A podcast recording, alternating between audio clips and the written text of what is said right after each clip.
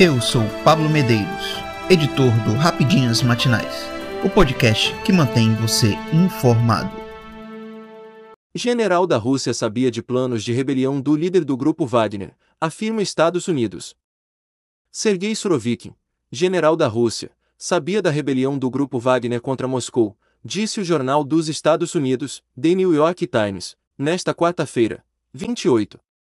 Segundo a reportagem, que cita autoridades americanas como fontes, garantiu que a inteligência dos Estados Unidos tenta estabelecer que apoio tinha o líder mercenário dentro da cúpula do exército da Rússia e se Surovikin ajudou a planejar sua rebelião no final de semana passado. Que representou a maior ameaça enfrentada por Putin nos 23 anos em que está no poder.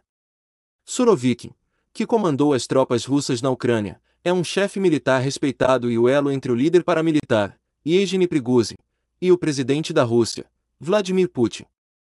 Ele ajudou a reforçar as defesas de seu país nas linhas de batalha após a contraofensiva ucraniana do ano passado, segundo explicaram analistas citados pelo The New York Times. O chefe militar foi substituído em janeiro, mas manteve a influência na direção das operações de batalha e segue sendo popular entre as tropas, conforme destaca o jornal americano. As autoridades americanas também encontraram indícios de que outros generais russos podem ter apoiado a tentativa de Prigozhin de forçar uma mudança na liderança do Ministério da Defesa. A tese é de que o líder do grupo Wagner não teria se rebelado se não acreditasse que outros em posições de poder o ajudariam. Se Surovikin realmente esteve envolvido no motim interno, terá sido mais um sinal das disputas internas dentro da cúpula militar russa desde o início da guerra da Ucrânia o que poderia indicar outra ampla divisão entre os aliados de Prigozhin e os principais assessores de Putin, o ministro da Defesa, Sergei Shoigu, e o chefe do Estado-Maior. Valery Gerasimo, acrescenta o jornal americano. As fontes citadas pelo New York Times garantem que Putin parece decidido a culpar apenas Prigozhin pela rebelião. O jornal indica, contudo, que as autoridades americanas interessa difundir informação que abale o prestígio do general Surovikin, que é considerado mais competente e impiedoso que os outros membros do comando, e cuja destituição beneficiaria a Ucrânia.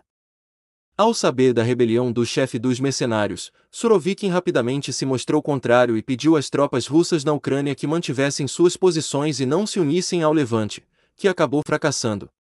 Prigozhin, por sua vez, precisou se refugiar em Belarus. Até o momento, ainda não se sabe o que levou ao motim que pegou todos de surpresa. Contudo, em declaração na segunda-feira, Prigozhin quebrou o silêncio e garantiu que o objetivo não era derrubar Putin.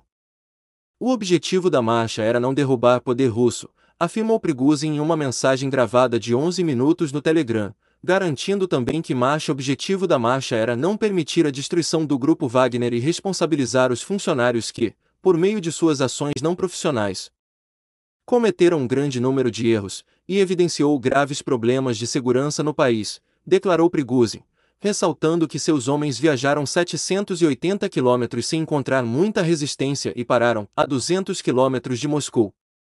Demonstramos um alto nível de organização que o exército russo deveria ter, acrescentou Prigozhin, que também contou que, no decorrer do trajeto, os civis expressaram seu apoio ao grupo, o que expõe a fragilidade do poder na Rússia. Os civis nos receberam com bandeiras russas e o símbolo do Wagner, afirmou, acrescentando que todos ficavam muito felizes quando passávamos. A localização de Prigozhin que está desaparecido desde que assinou um acordo com Vladimir Putin para cessar o conflito, é desconhecida. No áudio, ele também lamenta o fato de o grupo ter precisado ativar a aviação russa, e enfatizou mais uma vez que recuaram para evitar derramamento de sangue de soldados russos. Volkswagen anuncia paralisação por estagnação do mercado após receber 60 milhões de reais de programa do governo. Após captar 60 milhões de reais no programa do governo de incentivo a carros mais baratos, a Volkswagen paralisou sua produção de veículos por estagnação do mercado. O anúncio de paralisação foi feito na terça-feira, 27, e impacta as três fábricas da marca no Brasil, em São José dos Pinhais, PR, São Bernardo do Campo, SP, e Taubaté, SP. A empresa afirmou que a medida está de acordo com as ferramentas de flexibilização previstas em acordo coletivo firmado entre o sindicato e colaboradores da Volkswagen. A empresa participou da iniciativa do governo para baratear carros e foi a segunda que mais recebeu créditos. Como resultado da paralisação, os colaboradores da unidade do ABC Paulista receberão férias coletivas de 10 dias a partir de 10 de julho. Em São José dos Pinhais, PR, a produção foi paralisada por cinco meses. Já a fábrica de Taubaté, SP, terá dois turnos de produção suspensos até sexta-feira, 30. Em março, a empresa tinha adotado a medida semelhante após uma queda acentuada na venda de carros e desaceleração do mercado. A Volkswagen deu 10 dias de férias a 2 mil trabalhadores que atuavam na fábrica de Taubaté, SP. Vasco anuncia a contratação de Maicon, ex-Santos e São Paulo. O Vasco anunciou seu segundo reforço da janela de transferências nesta quarta-feira, 28. Trata-se do zagueiro Maicon, que estava livre no mercado da bola após deixar o Santos. Em comunicado, o Cruz Maltino informou que o jogador assinou contrato válido somente até o fim desta temporada. Revelado pelo Cruzeiro, o defensor também coleciona a passagem pelo São Paulo. No exterior, o atleta de 34 anos também vestiu as camisas de Porto, Galatasaray, Turquia e Al Nassr. Além de Maicon, o gigante da colina também fechou com o atacante Serginho, anunciado na última terça-feira. Com apenas 9 pontos em 12 rodadas do Brasileirão, o time carioca está na 18ª posição, dentro da zona de rebaixamento. O próximo compromisso da equipe será diante do líder Botafogo, no domingo, 2. Morte de adolescente baleado pela polícia gera revolta na França. Mbappé, Coudé e Omar SY criticam autoridades. A morte de Nael, um jovem de 17 anos, que foi baleado pela polícia francesa, gerou uma onda de revolta e protestos no país nesta quarta-feira, 28. O adolescente foi morto a tiros enquanto tentava fugir de dois agentes com um carro. O caso revoltou a população e até personalidades, como os jogadores de futebol Kylian Mbappé, que joga no Paris Saint-Germain, e Jules Koundé, do Barcelona, se manifestaram e criticaram o abuso das autoridades. Sinto-me mal pela minha França. Uma situação inaceitável. Todos os meus pensamentos vão para a família e entes queridos de Nael, este anjinho que partiu cedo demais, escreveu o atacante francês Mbappé em sua conta no Twitter.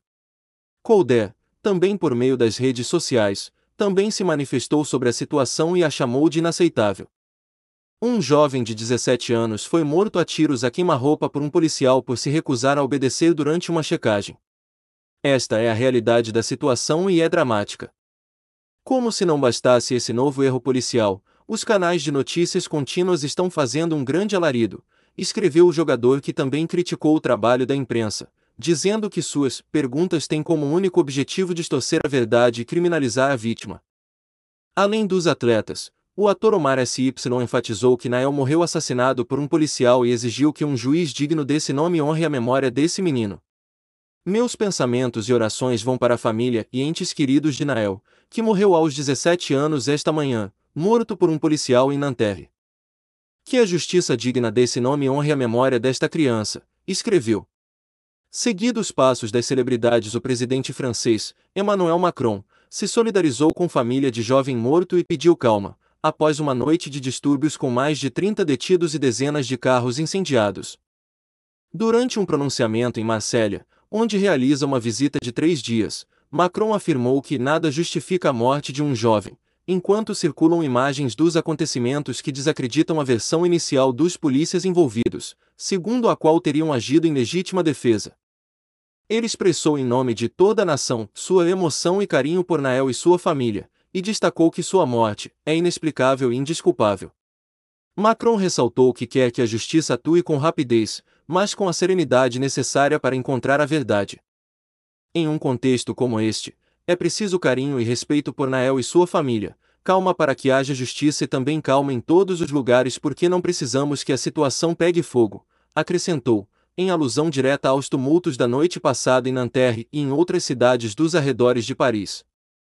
Eu sou Pablo Medeiros e este foi o Rapidinhas Matinais, o podcast que deixa você informado. Até mais.